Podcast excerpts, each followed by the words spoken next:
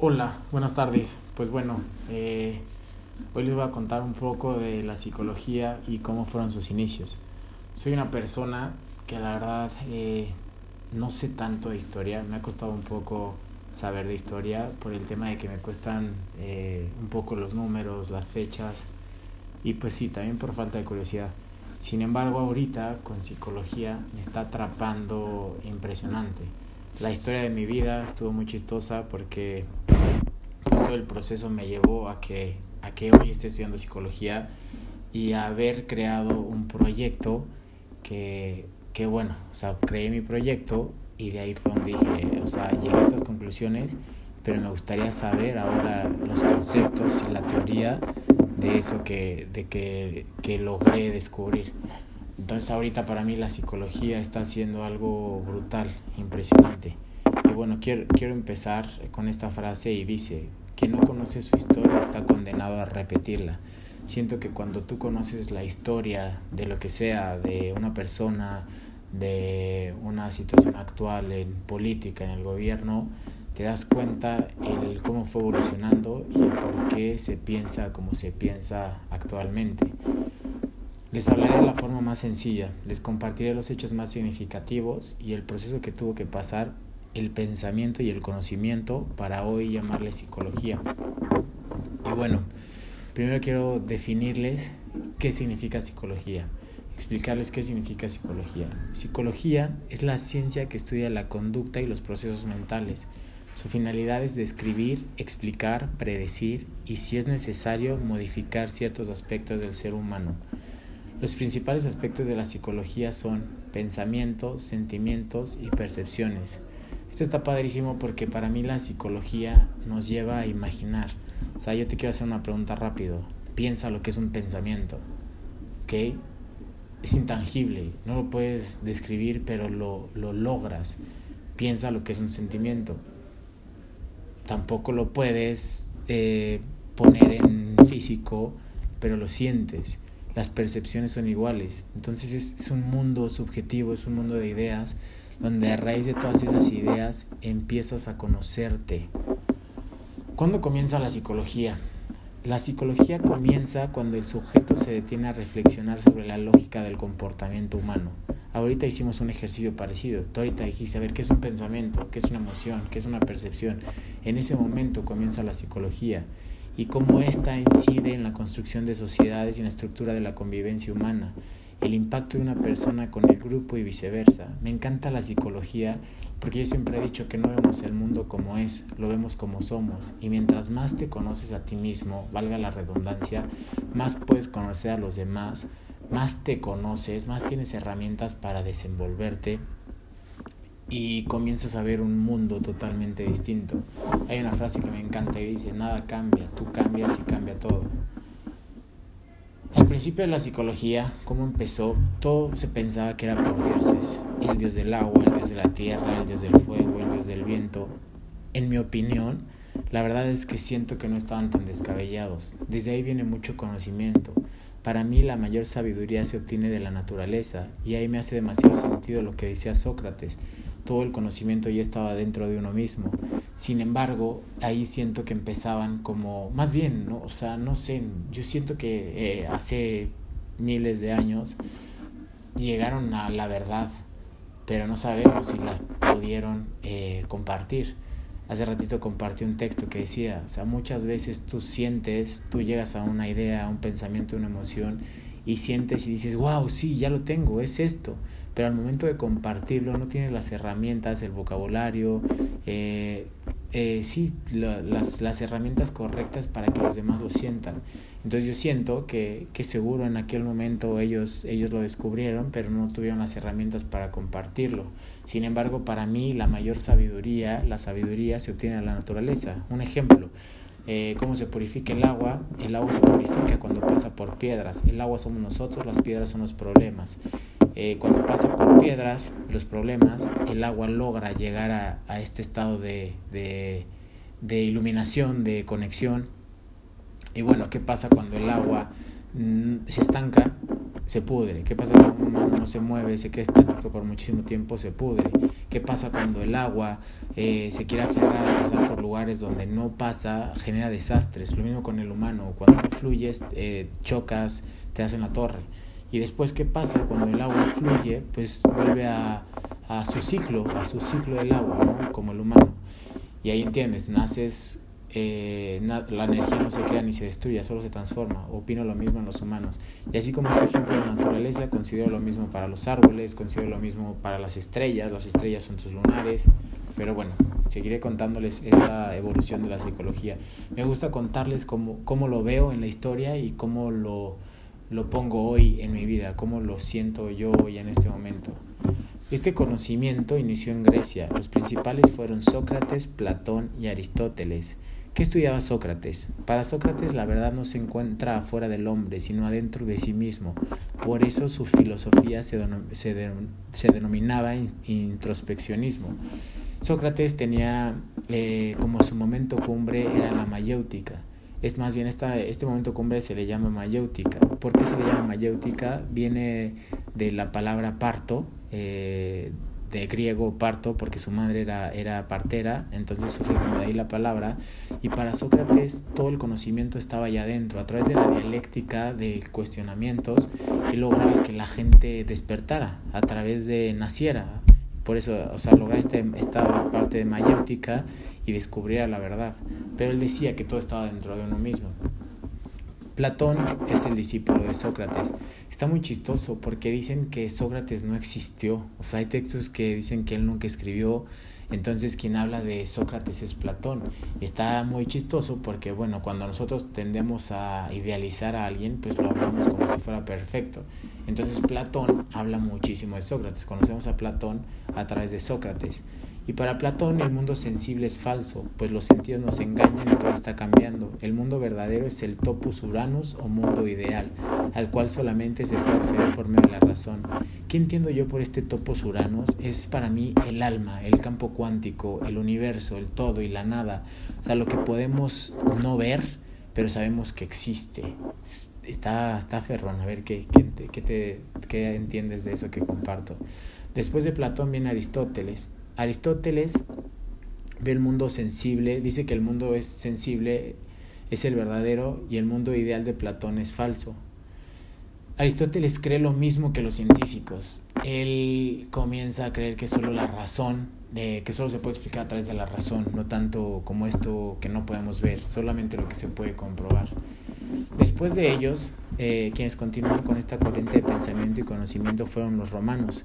¿Cuál era el fin de esto? ¿Cuál era el fin de este conocimiento, pensamiento, emociones? Ser mejores humanos, lograr ser mejores humanos. Y esto me, me remonta un poco a Nietzsche, el superhombre que dice él, pero bueno, que Nietzsche ya lo veremos después, pero que son como, o sea, empieza Sócrates, después o sea, está como para ir viendo como la analogía, quiénes fueron los primeros, cómo a través de esta idea se dio otra idea y la actualidad que, que, hoy tenemos. Después viene la psicología en la Edad Media. La, la, Edad Media fue un momento caótico en la historia, también conocido como el oscurantismo. En este momento todo el poder estuvo a favor de la iglesia, se limitaba el pensamiento y su principal responsable fue Constantino. A él el rey le otorgó todo el poder de Dios así como lo oyen. Dios bajó y le dijo, tú tienes todo el poder. El conocimiento debía, más bien, ¿de qué se trataba esta, esta de qué se trató este, este momento de la Edad Media? De que el conocimiento debía integrarse a través de la teología, el pensamiento al servicio de la religión, la subordinación del Estado ante la Iglesia. El cristianismo era la única religión permitida. La sociedad dividía entre creyentes y herejes. Si tú no creías, eras un hereje. Decisiones económicas, gubernamentales y sociales eran consultadas por el poder de la Iglesia. Aquellos que no seguían lo que decía la Iglesia eran condenados por la Santa Inquisición. La Santa Inquisición era el, organismo encargado de castigar a todos los revoltosos. Esto está increíble. De hecho, hay un museo. Eh, cuando estaba, estaba chico, eh, vi este, este museo de la Santa Inquisición y de verdad me sorprende y es increíble, o sea, lo que tenía la gente en esa cabeza, o sea, me pone a pensar y digo, wow, o sea, ¿en qué creían? ¿Por qué creían lo que creían? Y cómo era, o sea, o sea, qué sentían para, para terminar con la vida de la forma en la que terminaban. Aquellos que no seguían lo que decía la iglesia eran condenados por la Santa Inquisición. Era el encargado de, de, castigar a todos los revoltosos, como lo dije hace ratito. Se creía que el demonio había sido expulsado del reino de Dios y quienes obraban mal era porque el demonio se metía en sus vidas y entonces eran condenados a muerte en la mayoría de sus casos. O imagínense la tremenda subnormalidad que se pensaba. Y lo peor del asunto, con todo respeto, es que muchos aún seguimos pensándolo. Se desaparecieron todos los libros que no fueran religiosos. Uno de los principales en la Edad Media fue Agustín de Hipona, quien puso atención en la espiritualidad humana, dándole sentido al ser humano como responsable de sus actos y acciones y acciones. Él proponía, y lo que yo siento es que eh, con esta persona pues empezó como a, a, a pensar un poco más, a no, no creer en la verdad absoluta de Dios, a cuestionarse. Y él decía que el alma es una sustancia especial, inmaterial e inmortal que las personas son responsables de sus actos por lo que es posible juzgarlas o elogiarlas. El conocimiento del alma conduce al conocimiento de Dios. Existen conocimientos innatos, tales como las relaciones matemáticas y principios morales. El conocimiento era un recuerdo, entonces las ideas las contenía el alma y la mente desde el nacimiento. Y esto pues me hace cierta lógica con lo que decía Sócrates, que todo el conocimiento está dentro de uno. Y me hace cierta lógica con lo que hablaban desde antes, o sea, que la verdad estaba en la naturaleza, en los dioses.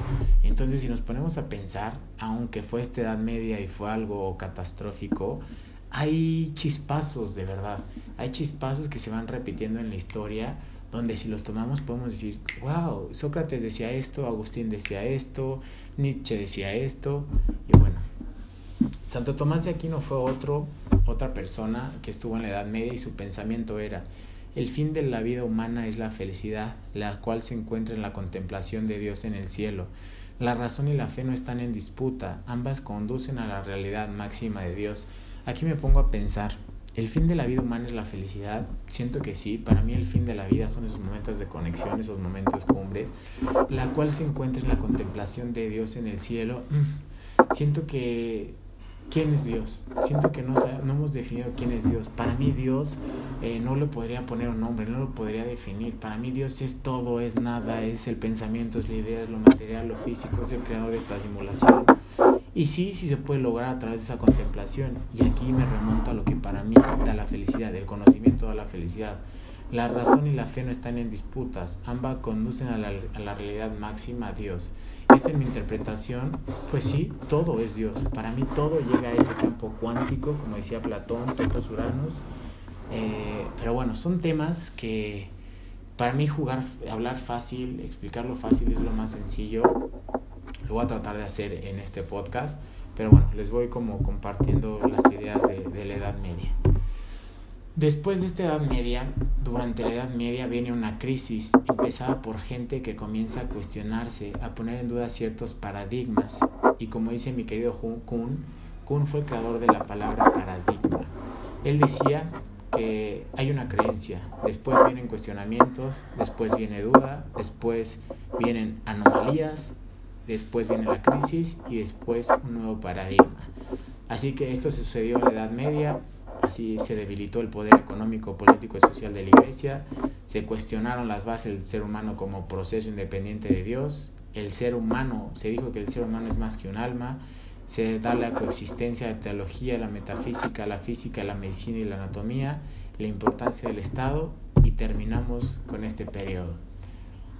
Después viene el Renacimiento.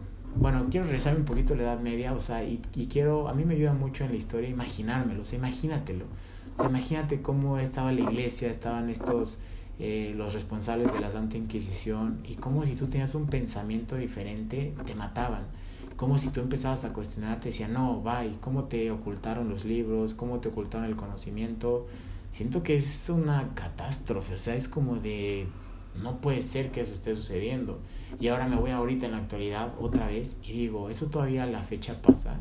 Y sí, lo podemos ver, cuántos fanáticos de la iglesia hay, la iglesia sigue siendo un organismo eh, sumamente poderoso, eh, pero bueno, después de la Edad Media viene el, rena, el Renacimiento.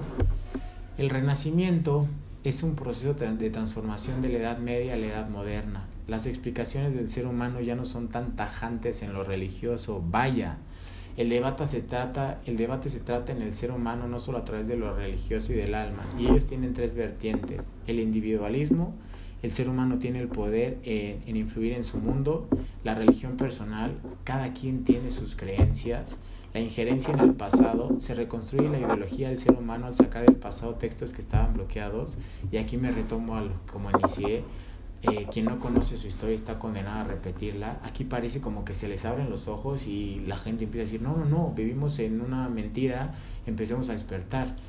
Eh, las principales cabezas del Renacimiento fueron Leonardo da Vinci, Miguel Ángel, Giordano Bruno, René Descartes, John Locke, Blaise, Blaise Pascal, Baruch Spinoza.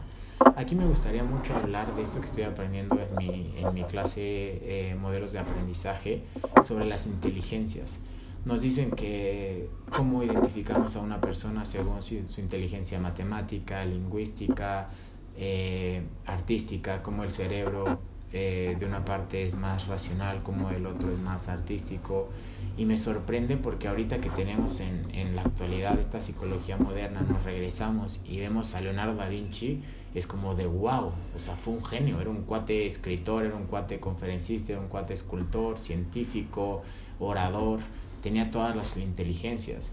Leonardo da Vinci decía que el hombre debe ser total. El hombre debe ser total, deben ser considerados todos sus poderes. Y esto otra vez me regresa a lo que decía Nietzsche, el superhombre, a lo que dice en el estado de iluminación, de conexión, el momento cumbre.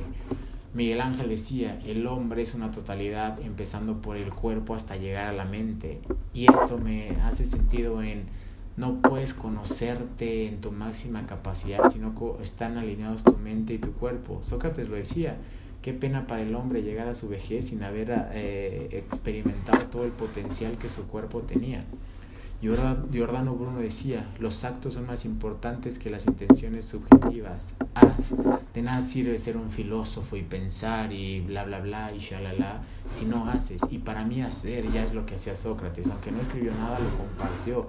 Y ese hacer es revolucionar las conciencias con el fin último de que todos lleguemos a esta paz, a esta dicha, a esta plenitud. Y bueno, ahí me voy un poco me viene a la mente Schopenhauer que Schopenhauer dice que la vida no tiene sentido, ¿no?